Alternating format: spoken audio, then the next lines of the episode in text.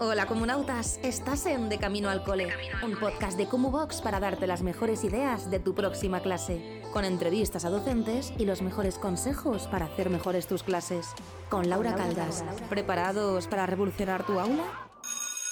Comenzamos.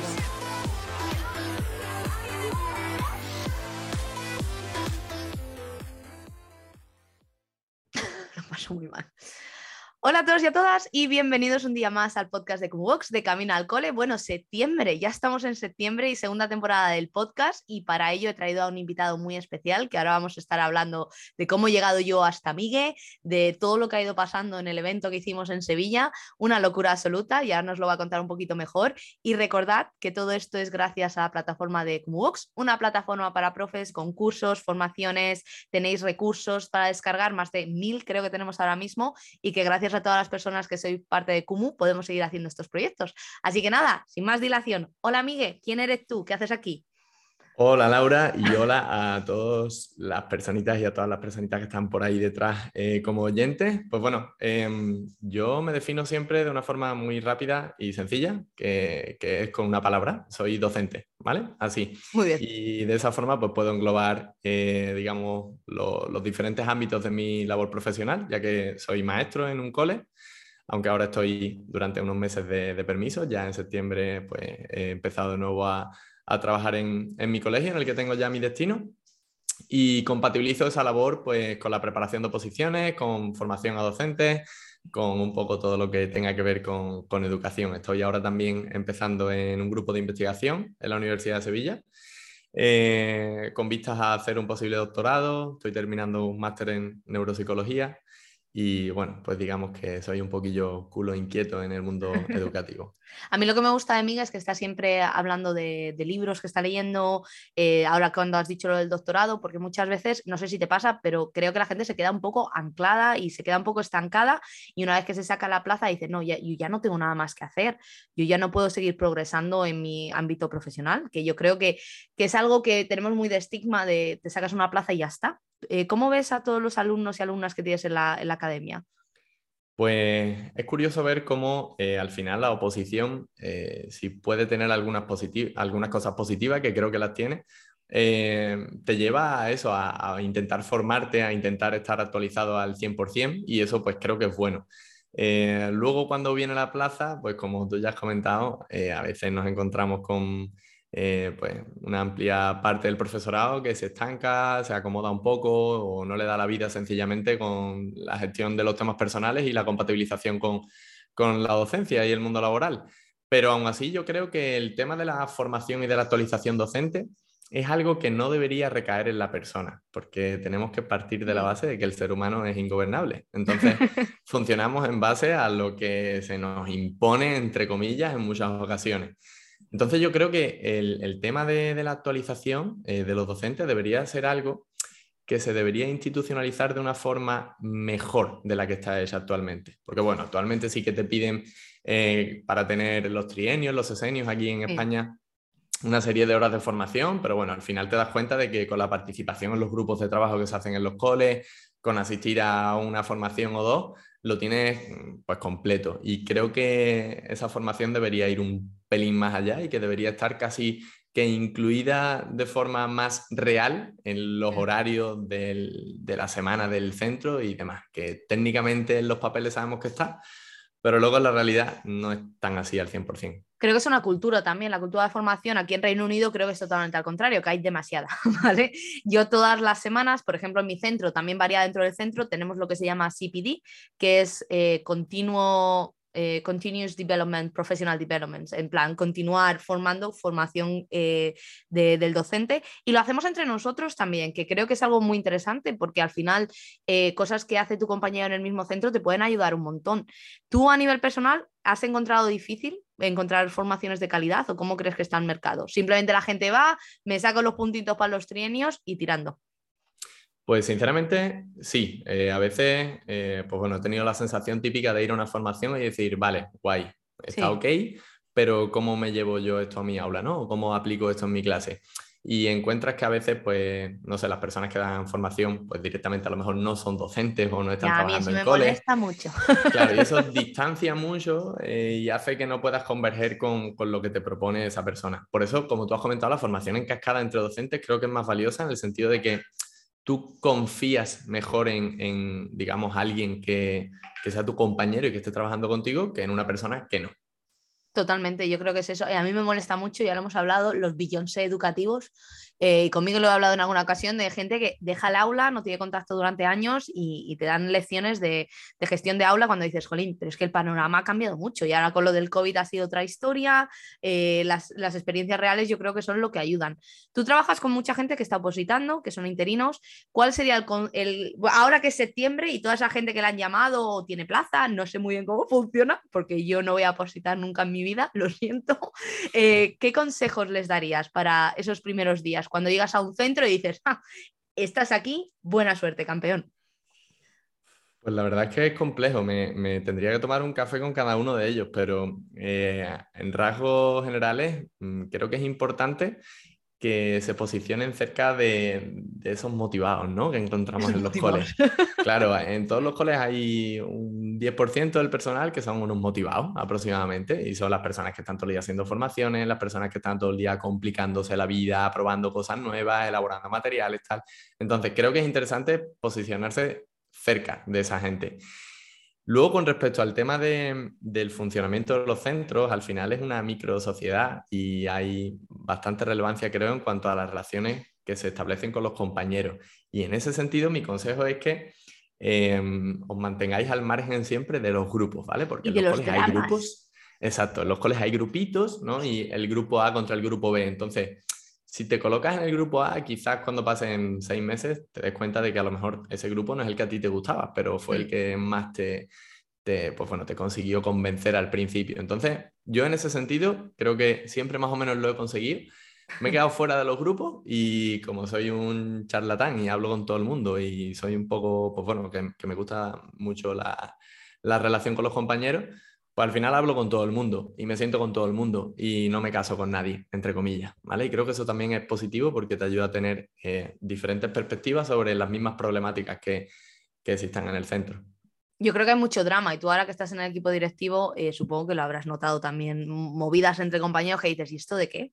Si es que estamos todos aquí. Creo que también pasamos mucho tiempo juntos y al mismo tiempo como que hay mucha tensión en algunos aspectos, ya sea de las evaluaciones, ya sea el papeleo. Eh, cuando se encuentren con drama, ¿qué les recomiendas? Porque yo me encontré una de drama, bueno, le estaba contando a Miguel antes de empezar el podcast, un drama que ha pasado en el colegio que digo, yo no lo entiendo, estamos aquí para educar, para enseñar por qué la gente se comporta como el patio del colegio a veces. Mira, a veces yo creo que em, en esas situaciones hay que actuar un poco como cuando tienes un, un, alumno muy pequeño que está haciendo algún tipo de comportamiento disruptivo en el aula, en infantil. Eh, si intentas, digamos, chocar con el problema, lo que vas a hacerlo probablemente es más grande y creo que lo que mejor funciona es como distraer, es decir, eh, enseñar una, una, marioneta por otro lado y de pronto mira, se le olvida que estaba pegando a otro compañero y, y se le olvida incluso que le llegó a pegar. Entonces, creo que en los centros un poco eso también. Abusamos por muchas veces por, por suficientes razones de peso de la queja, ¿no? De, hay que ver la administración, los cambios de ley, tal, tal.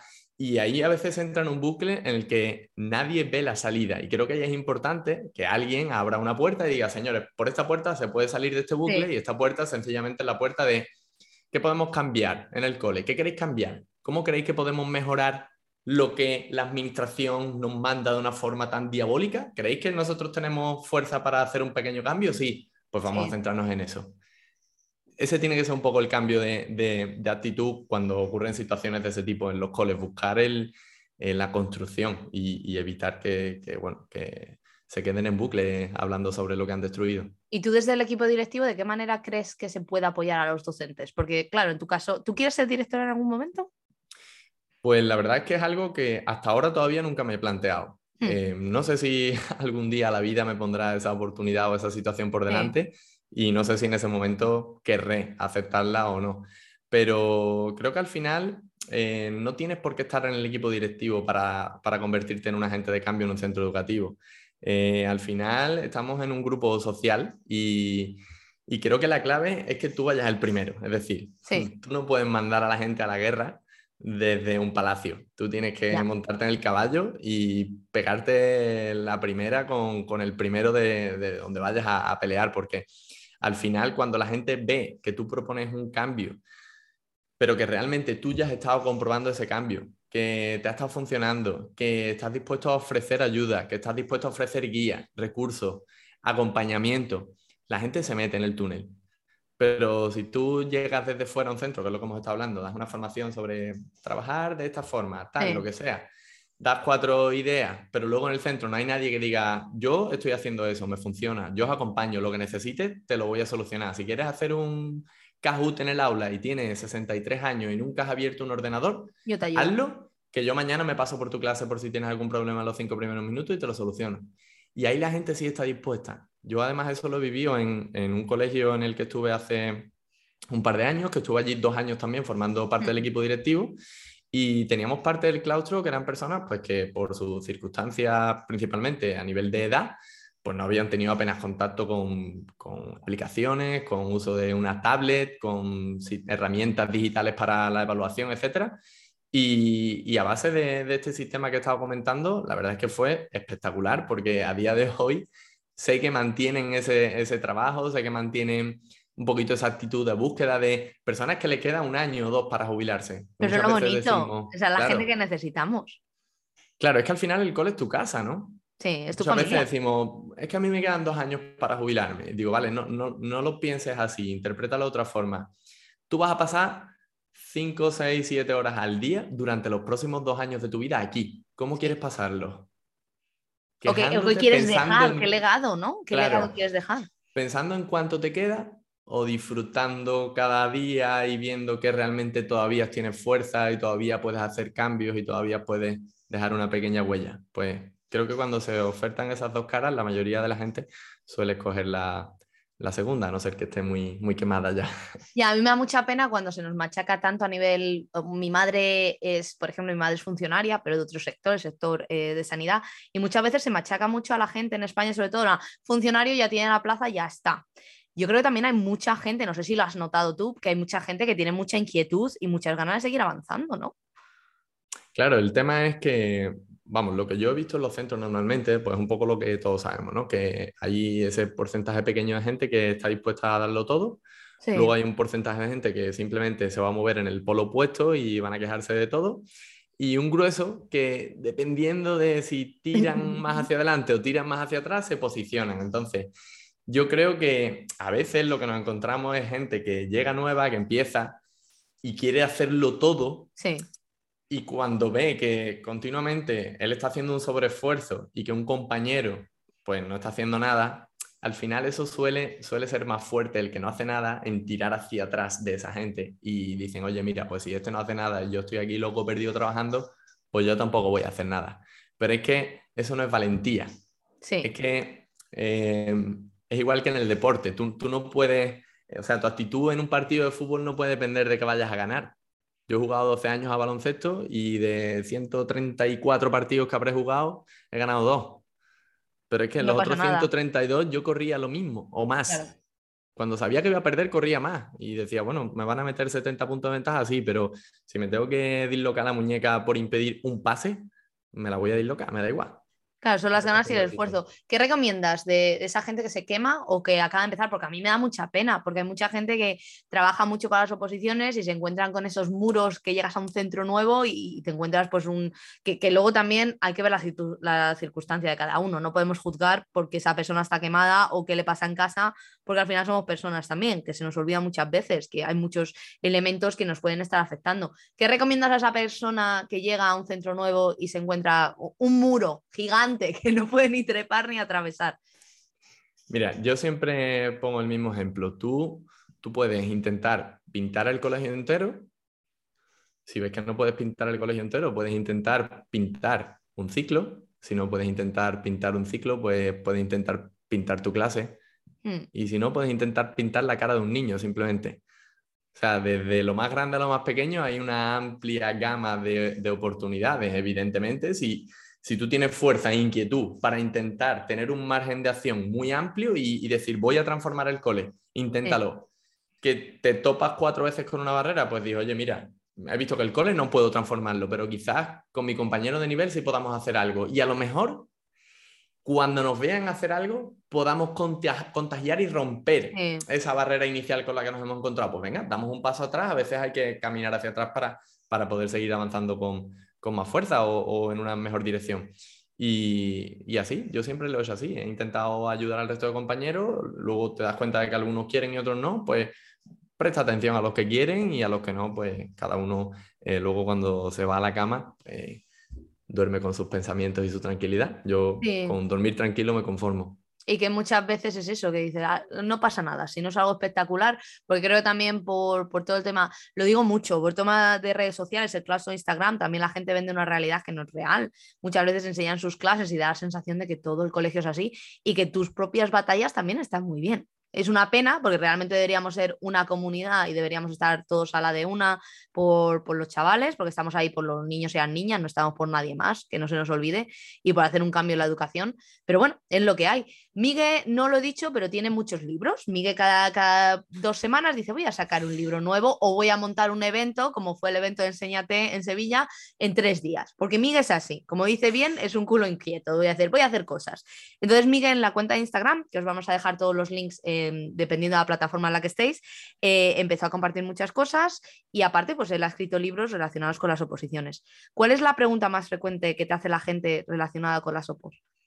Uf ahí no, sería capaz de establecerte una, la verdad, porque eh, lo mismo llega gente que ha opositado cinco veces mm, contándome que no sé, que no puede más, buscando pues una tabla a la que agarrarse o alguien que le diga, oye, que sí, que realmente pues puedes o puedes intentarlo o no lo intentes más.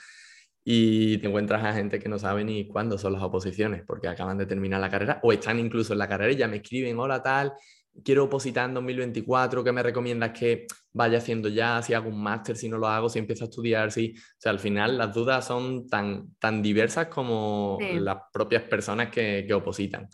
Pero bueno, eh, ahora el panorama que tenemos por delante, de que no sé si lo sabes, pero se ha planteado un pequeño cambio en las oposiciones va a haber como varias vías de acceso en 2024, según si No sé nada, porque mi vida es muy feliz. Pues, bueno, lo, lo, han vuelto a hacer complejo y la gente pues está perdida, no sabe realmente qué es lo que va a contar y qué es lo que no. Pues bueno, está ahí un poco la situación inestable y ya los opositores de por sí viven una situación inestable como para aportarles más inestabilidad, pero bueno, es lo que tenemos. Em, por desgracia, las oposiciones el otro día estaba hablando con mi hermano y, le decía, digo, voy a escribirle una carta a Pilar Alegría, a la ministra de Educación, y, la voy a mandar a todos los periódicos, la voy a publicar en Instagram, la voy a mandar a todo el mundo y la voy a hacer carta abierta, porque realmente eh, tenemos un sistema que muchas veces decimos, bueno, hay que hacer un MIR educativo, hay que cambiar las oposiciones por completo, hay que tal. Y realmente yo creo que con un único cambio se, se arreglaría todo, porque claro, llevo, bueno, como ya has dicho, he escrito tres libros sobre oposiciones, llevo cinco años preparando Mm, y eso al final te lleva a reflexionar mucho sobre el propio proceso. Y lo único que tendrían que hacer es que la nota que tú saques un año te la guarden para siempre. Ya está. De tal forma que te aseguras que la gente vaya a tope un año y que con esa nota se asegure en los próximos dos, cuatro, seis años tener una plaza. Fin. Porque si tú coges a cualquier empresario, cualquiera, ¿vale? Yo siempre me gusta comparar con el sector privado porque el sector privado tiene que funcionar. Es decir, si no funciona, no existe. Entonces, creo que podemos aprender cosas del sector privado para el sector público. Em, si tú le dices a un empresario que el 30% de su plantilla, un año sí y un año no, va a descender su productividad en un 40%, ¿qué crees que hace ese empresario? No lo sé, no estar contento. Pues, pues, o despedir a esa gente o cambiar lo que esté bajando esa productividad. Eso es lo que ocurre con los docentes en España. Tenemos un 30% interinos que un año sí, un año no, tienen que opositar. Ya. Por tanto, si tú estás opositando, es imposible que estés dedicado al colegio con el mismo nivel de productividad que lo estaría si no estás opositando. Por tanto, ¿cómo repercute, ¿cómo repercute la oposición en el sistema educativo? Pues muy mal, de una forma muy negativa. Sin embargo, si tú le dices, oye, tú ve a tope un año, que si sacas un 9,8, ya cada vez que haya una oposición, a ti se, va, se te va a asignar a un tribunal y tú en ese tribunal entras con tu 9,8.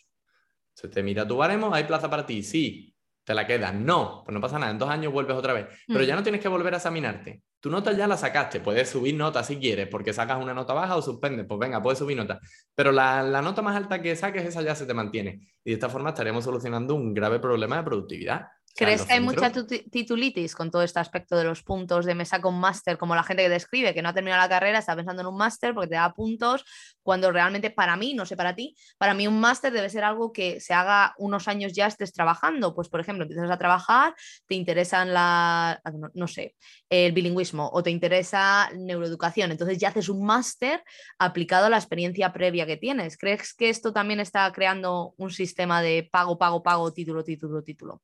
Eh, eso está creado totalmente así desde hace muchos años y no tiene nada que ver con la formación. Es decir, em, está totalmente vinculado a intereses económicos.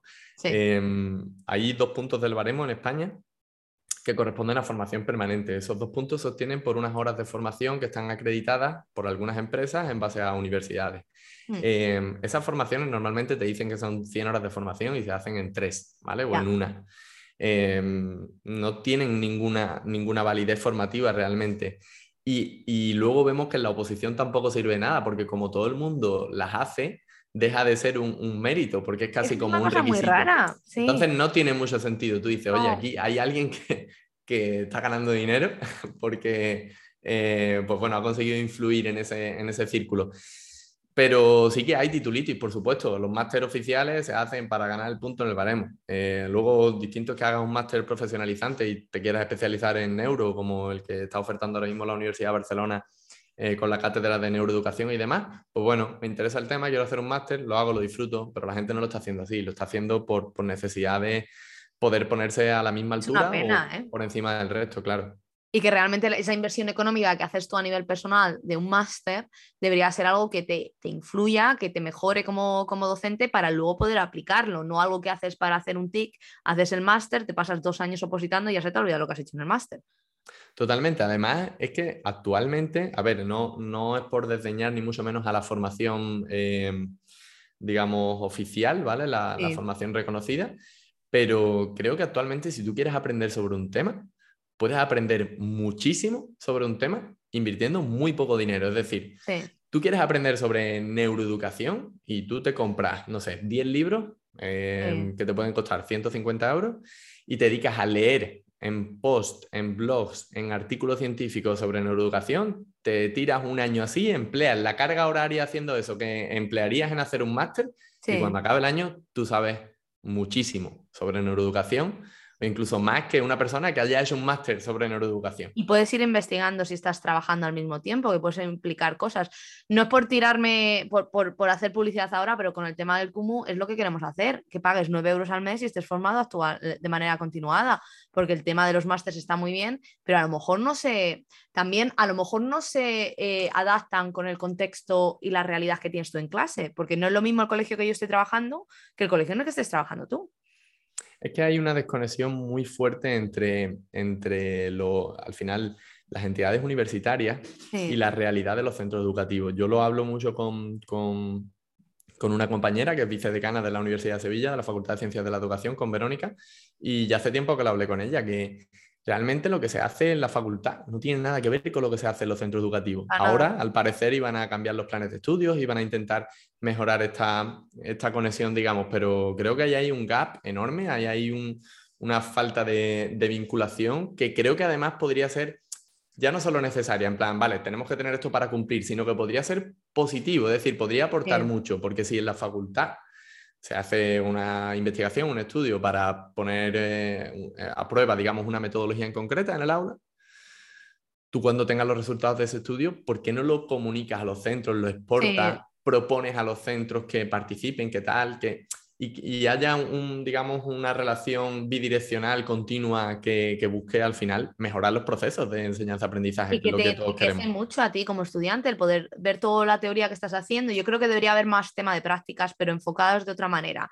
No simplemente porque creo que muchas veces la gente de prácticas, yo cuando hice mis prácticas de magisterio, me sentía, el primer año fui marioneta, porque el primer año era una semana con el grado, creo que era, luego, bueno, el segundo año en realidad, luego ya el tercer año era un mes y el último año era mucho más, porque en el grado ha cambiado con la licenciatura.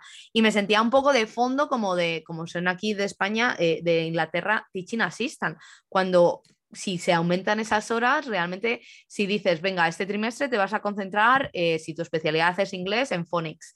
El trimestre que viene, no sé, no sé, no, sé, yo me, es que me pongo muy nerviosa. Mira, Laura, yo siempre eh, hago una comparación y es con la medicina, porque bueno, como me toca de cerca, mi pareja es médico, eh, pues yo en, su ámbito he visto muchas cosas que creo que serían muy necesarias en educación y, y luego te planteas el por qué no. Es decir, sí. ¿Por qué está tan estandarizado que sean tan diferentes cuando en realidad se debería estandarizar que sean muy parecidos? A ver, tú en medicina entras en la carrera y en el primer mes tú ya estás en un hospital. Es decir, tú entras en magisterio y tú en el primer mes ya tienes que estar en un colegio. Tú no puedes esperar a tercero de carrera para pisar en un colegio. Y si no te gusta, y si tu relación con los niños es compleja y, no, y no consigues adaptarte, pues de, automáticamente en los colegios. Y, la otra, y el otro aspecto que creo que debería ser vinculante sería eh, el trabajo basado en evidencia. Es decir, tú vas al médico y te dice, oye, tómate este tratamiento. Tú ya ni te paras a preguntar el por qué, pero evidentemente si le preguntas te va a decir, pues mira, es que este tratamiento es el que se ha comparado con los otros 738 que se probaron y es el que tuvo mejor resultado. Entonces es el que aplicamos. Pero en los coles no se hace eso. En los coles se trabaja porque a mí me gusta trabajar así, ¿vale? Es que a mí me da igual como a ti te guste trabajar. ¿Hay evidencia sobre una metodología que sea mejor que otra? Sí, pues si hay evidencia, debería seguir fortaleciéndose esa evidencia y poniéndola a prueba, porque en ciencia ya sabemos que se funciona a base de poner a prueba las cosas. Y si siguen siendo resultados positivos, eso se debería casi que, eh, pues digamos, o mandar obligatoriedad de uso, ¿no? Es decir, em, trabajar individual o en grupo. ¿Qué es mejor en primaria? Vamos a testearlo. Hay miles de colegios dispuestos a testearlo. Si los resultados salen que es mejor trabajar en grupo, pues es que hay que trabajar en grupo. Totalmente. No hay que trabajar como a ti te guste. Sí. ¿Vale? Y si sale que es mejor individual, pues individual, ¿eh? Que cuidado con esto, que yo soy muy abogado del diablo en cuanto a la innovación educativa, cuanto porque creo que eso es otra, pues bueno, otro, melón que podríamos abrir, que es la, el innovar por innovar, ¿no? Yo hago Flip Classroom combinado con neuroeducación, con eh, cooperativo, TIC, mientras hago el pino y cazo unicornios. Totalmente, se tiene que ver primero la necesidad que quiero cubrir o qué aspecto quiero mejorar y luego voy a intentar cubrirlo con las metodologías que tengamos, porque muchas veces a lo mejor en mi centro no hay ordenadores que también puede ser, o es de línea 1 y tengo cinco niños de diferentes edades, no sé, no sé. o, sencillamente, Laura, incluso todavía algo más, más, simplista. Eh, se intentan eh, implementar o se intentan ofrecer formaciones sobre temas muy novedosos cuando te das cuenta de que en realidad a lo mejor la gente no sabe evaluar correctamente según una evaluación criterial como tenemos en España. Y ahí sí, hay, gente que sigue dando un porcentaje a la actitud, por ejemplo. Tú le preguntas, bueno, la actitud, ¿qué criterio de evaluación? Mira, hoy en Twitter he leído una cosa que me ha impactado un montón. Hubo un chico que compartió, compartió ayer una, un examen de, de lengua de secundaria y puso como eh, frases de la canción de Rosalía o del disco de Rosalía, no sé, Motomami, no, no sé, no, no, conozco el disco ni la canción, pero bueno, puso como para hacer análisis morfosintáctico de esas frases. Y ahora puso en el tweet, eh, este es el examen que he realizado y tal, no sé cuánto, si llega a los mil retweets eh, o si Rosalía responde, tendrán un punto extra en la, en la nota del examen mi alumnado. Ya que no tiene sentido. Había una persona que le dijo, perdona, eh, ¿a qué criterio de evaluación está asociado los retweets o una respuesta de Rosalía? Porque si vas a evaluar a tu alumnado en base a eso, estamos teniendo un problema. Entonces, estamos intentando ponerle un alerón a un coche con 37 años. Oye, es que a lo mejor lo que tenemos que hacer es cambiar de coche, es decir, mm. tenemos que trabajar primero la base. Hay ciertos aspectos fundamentales que la gente no tiene clara todavía. Totalmente. Jolín, macho, vas a tener que volver otra vez, en enero otra vez. Entonces voy a, voy a empezar a dejarte vivir porque Miguel Pobre ha llegado una hora tarde al podcast porque me ha pasado todo, hemos tenido que cambiar el día. Em, si tuvieras que crear un proceso de oposiciones, por ejemplo, aquí en Reino Unido no existen las oposiciones, ¿vale? Tú vas a un colegio, haces, dependiendo del colegio cambia, pero normalmente haces una clase, te piden que prepares una clase, te dan toda la información, haces una entrevista, como una entrevista de trabajo en un sector privado, te entrevistan los alumnos a veces y luego te piden hacer como una task, una tarea. Pues en mi caso, si por ejemplo en mi caso que soy jefa de departamento, voy a otro sitio de jefa de departamento, a lo mejor me piden analizar los resultados, algo relacionado con el puesto de trabajo que estás eh, pidiendo. ¿Cómo sería para ti el proceso ideal de selección de profesorado? Buah, eso sí que es complicado. Hay un libro, em, hay un libro que se llama Gracias Finlandia, que podemos aprender del sistema educativo de mayor éxito, de Xavier Melgarejo. Ese libro estaba basado en su tesis doctoral, en, la cual hizo un, estudio comparativo entre el sistema educativo finés, danés, sueco y el español. Eh, y metió en la variable otros países escandinavos para, para que el tema cultura, ratio y demás también entrase en juego y, poder ver por qué Finlandia realmente también destaca sobre Suecia y sobre Noruega y tal.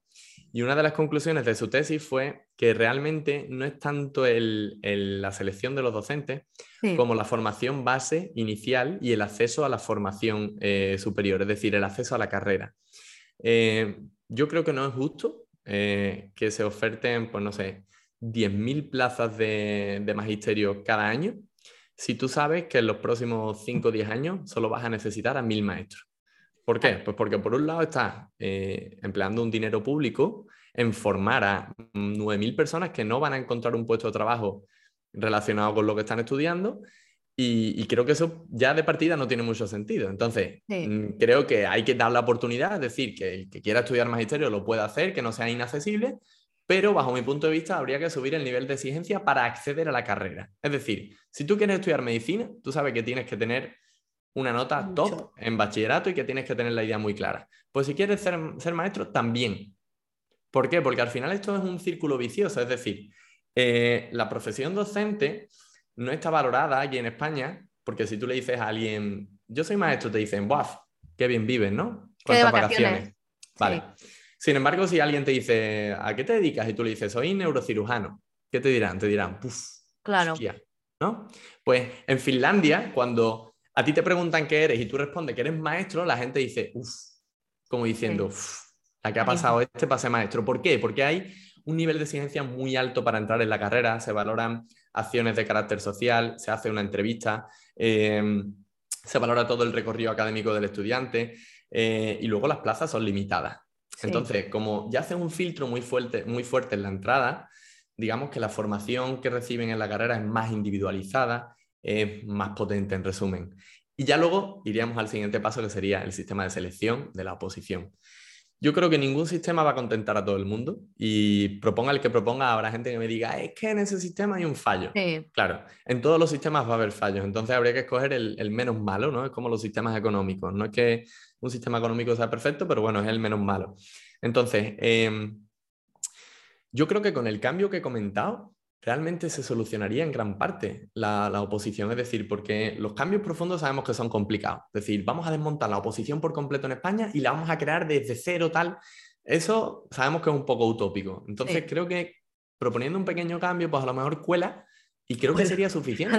Claro, es que, creo, es que creo firmemente que sería suficiente. Eso de que la nota que tú saques en tu oposición ya se mantiene y tal. ¿Por qué? Porque al final, hagas lo que hagas, es muy complicado detectar que un docente sea perfecto, pero evidentemente yo añadiría a la oposición algún tipo de entrevista.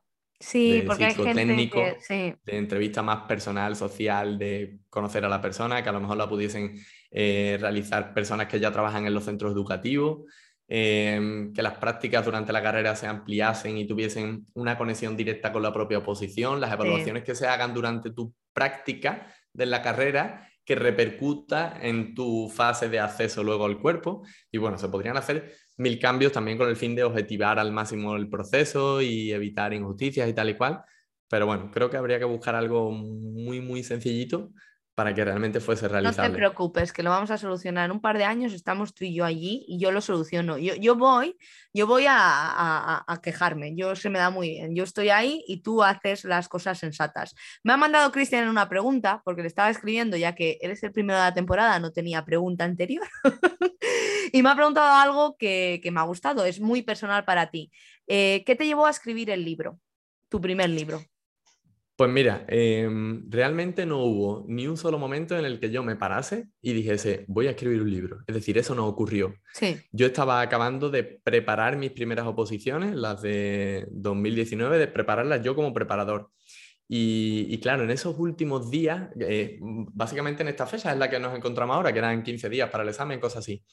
Eh, ya hablando con la gente a la que yo había estado preparando, pues me daba cuenta de que había ciertas actuaciones que habían funcionado muy bien, ciertas actitudes, ciertos eh, procesos, actuaciones, como quieras llamarlo, y, que, bueno, eran, digamos, denominadores eh, comunes en aquellas personas a las que yo veía como muy preparadas. Yo decía, mira, es que esta persona está en su punto porque ha realizado estas cosas que hemos ido recomendando, que tal, que cual.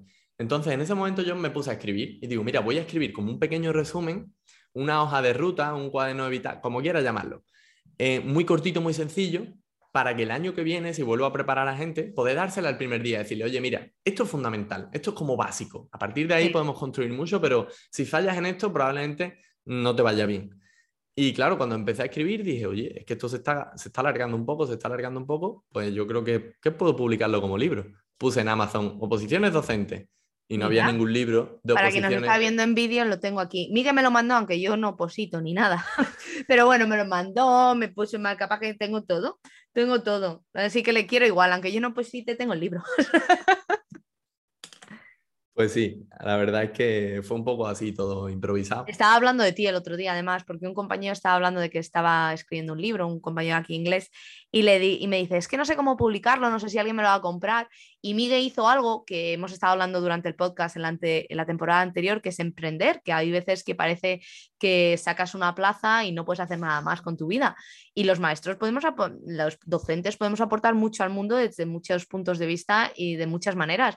Entonces Miguel decidió sacar un libro y Miguel no, no esperó a que nadie le comprase el libro y Miguel lo autopublicó en Amazon que la gente que nos esté escuchando, si tiene ganas de, contar historias relacionadas con la docencia, de ideas, procesos, que Miguel me parece un buen ejemplo de decir, jolín, me apetece comunicar algo, me apetece dar algo de, mi experiencia dentro del aula o, opositando en este caso, y que hay muchas opciones, que lo sepáis. Además, yo animo a eso, Laura, porque a mí me pasó una cosa curiosa y es que cuando yo hice esa búsqueda, yo claro dije, bueno, a ver si ya hay un libro sobre esto y yo no lo he visto nunca, lo busqué, no lo había, lo publiqué a lo largo de estos años, desde 2019 que lo publiqué, han ido saliendo muchos libros con títulos casi parecidos, de oposición docente tal. Y hace unos meses una persona me dijo, oye, no, no te sienta mal o no te enfadas que después de tú haber sacado ese libro hayan salido tantos libros sobre oposiciones, tal, no sé qué, para motivar, para no sé cuánto. Y yo le dije, digo, pues no, realmente no me enfada, porque creo que al final es positivo. Es decir, si ha servido como detonante para que gente que tenía esa idea dé el paso, pues oye, a mí, por mí, genial. El que quiera leer el mío, que lo lea, el que quiera leer otro, que lea otro, pero creo que al final es, positivo. Es curioso como muchas veces solo nos centramos en buscar eh, pues esa queja, ¿no? De, ay, me han copiado. No, y que cada uno tiene pues una experiencia diferente. Una cosa sería que alguien cogiese el libro y hiciese los mismos puntos que tú, eso es diferente.